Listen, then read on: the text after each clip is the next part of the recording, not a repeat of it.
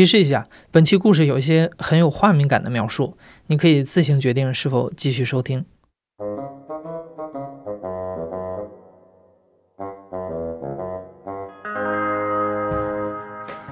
你好，欢迎收听故事 FM，我是艾哲，一个收集故事的人。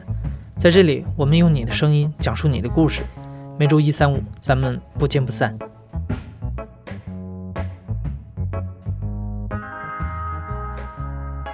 最近两三年，尤其在互联网行业，很多年轻人开始焦虑脱发的问题，甚至有媒体放言说，第一批九零后已经秃了。今天故事的主人公猫多莉是一位 B 站 UP 主，二十五岁的年纪，他发现自己居然脱发了。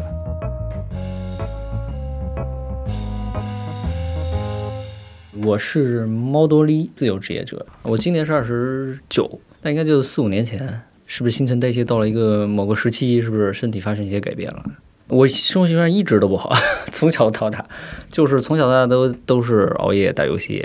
就是夜猫子型吧。可能白天就睡得特别多，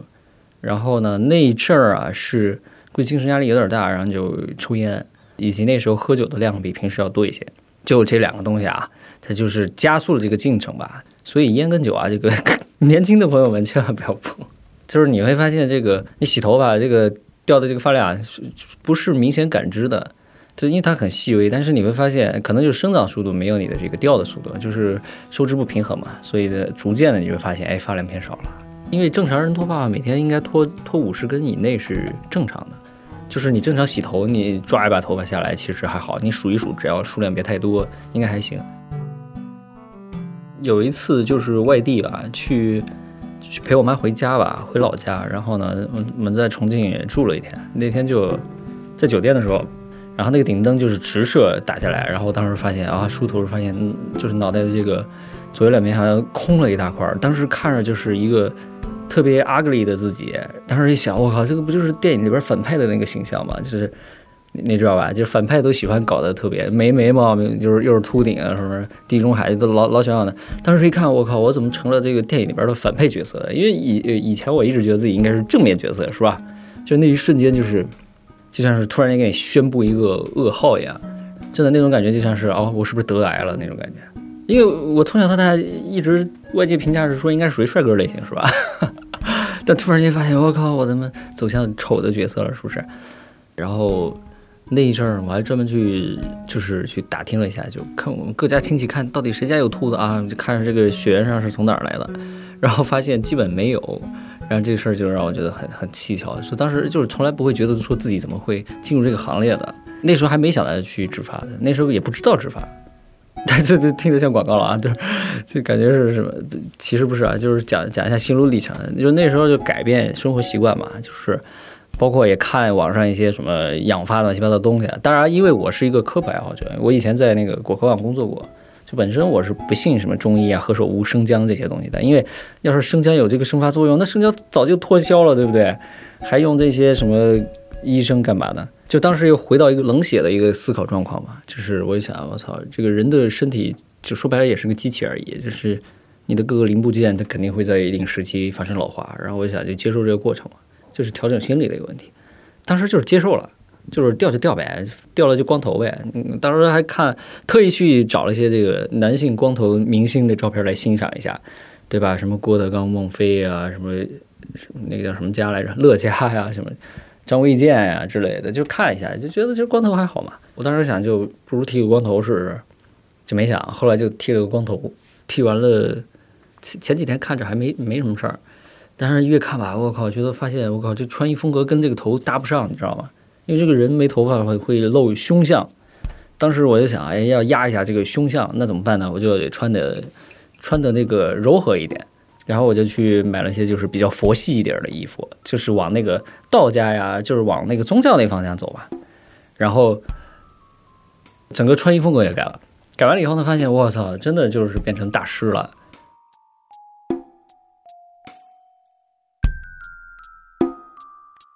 因为我之前有朋友，他也植过发，对，这是以以前有，而且他们还给我看来着。我当时看了，我我第一反应说这植植什么发呀？我说这没什么，因为我一直对于什么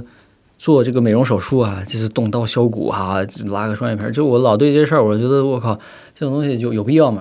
因为我觉得这女生爱往自己身上这个折腾，我觉得可能她是不是被一些东西骗了？我觉得这种事儿，我靠，一听什么什么机构啊，尤其什么专科，一听你就特别害怕的。而且你你也想到百度上那些，就是万恶的百度啊，我们深深讨一下，就是就百度上那些乱七八糟的什么广告，然后就挺抵触的。就身边没这样案例的话，我是不会去植发的。这个东西就是它只能是延缓，你没有没有任何办法逆转，就只有去植发，就是就是现在唯一的一种途径。包括那些我还看到那个埃隆·马斯克、钢铁侠，还有那个勒布朗·詹姆斯，是吧？打篮球的，这俩人都植过发。尤其是埃隆·马克思特别明显，因为他以前他头发就完全是秃了的，但是现在后来在特斯拉之后，他头发就特别浓密。就是看了这些，我一发现这改变真的挺好的。其实我觉得这个有一个还有一个因素，是因为我这个人生没上过手术台，你知道吧？就老觉得这个人生是不是缺一点？这个就老老把自己当成一个戏剧里边角色了，就老觉得人生都没进过手术室，是不是 该体验一下？就当时就恰好是一个节日吧，清明节放假三天嘛，我就想就狠心改变一下吧。它其实就是一家专门做这个植发的这么一个医院，应该是国内应该是应该是最大的吧？因为我我也我也是听朋友说的，当时就去试了一下呗，就去找那个大夫聊了一下，他先做这个头皮检测嘛，检测它就是有一个机器，那个机器呢就是像显微镜似的，就是嗯拿一个灯和一个一就像一支笔的东西，然后放在你的头皮上，然后就会从屏幕上投影出你的头皮状况来。比如两额这种地方的话，你会发现那个毛囊就里边只有一两根头发，有的甚至只有一根，然后而且那个头发比较细软。然后我当时应该属于还算轻度吧，不算重度的。对，但是我没想到这个给我的一个植发量发量单位最后一计算还挺高的，有点出乎我的意料。我我现在还有点耿耿于怀。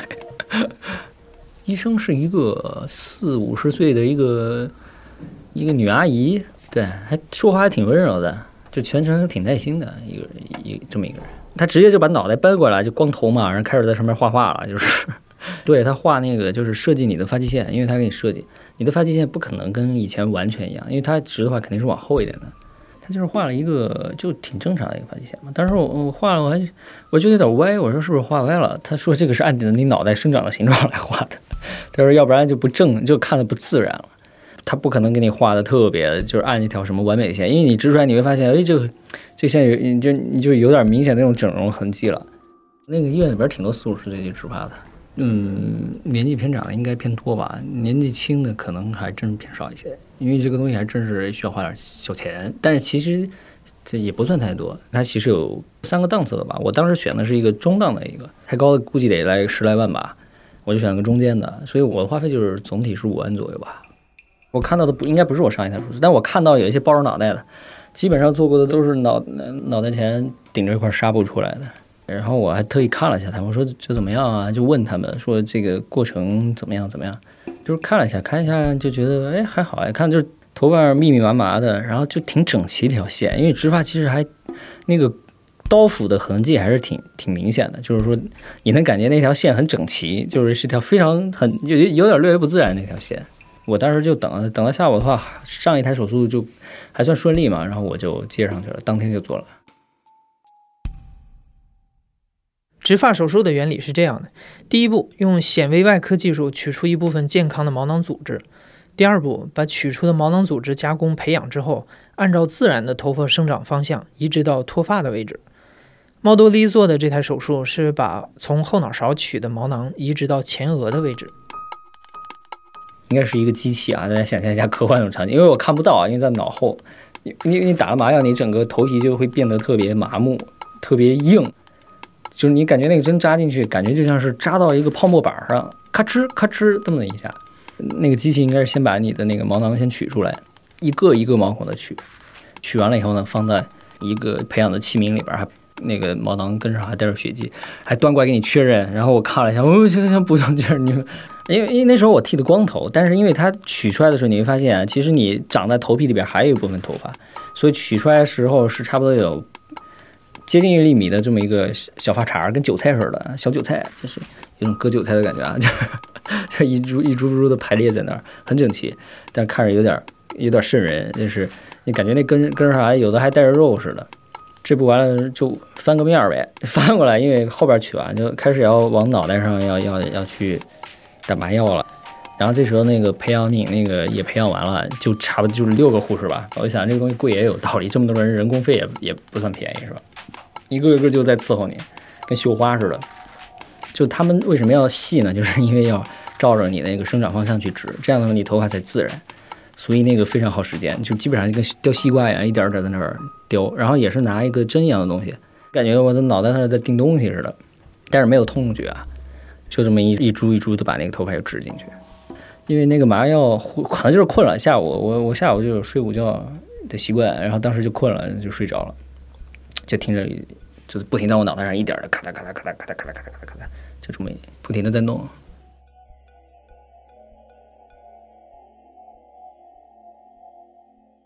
这台手术做了四五个小时，直到七点钟才结束。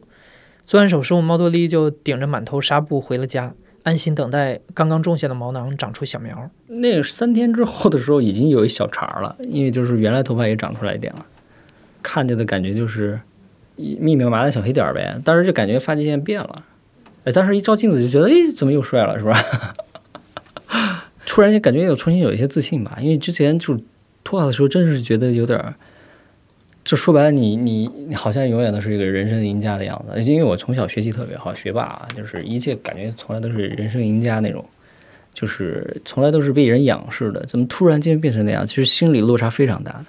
就是你感觉好像落幕了，你的人生开始落幕了，就还没还没怎么着，你人生开始落幕了，然后重新植完头发以后，你就觉得就是就恢复了一个正常的自己吧。你会觉得很多人回避这个问题。甚至谈突色变，就真的是我之前有同有有朋友，就是也有这样的问题，我给他提了我的方案嘛，因为我其实就分享我的这个方案而已。其实他的脸色就就刷，那人脸脸色就变了，就这字儿不能提的，你知道吗？秃字不要提，你一提他心里边估计就一紧。当时我就跟他讲这个这个啊，他当然就是打打哈哈就过去了，但是他根本就别可能有别的心事，也不是因为说 OK 谈这个秃顶这事儿，但是就是。是哪个人愿意说 OK 自己跟秃顶扯上关系呢？对吧？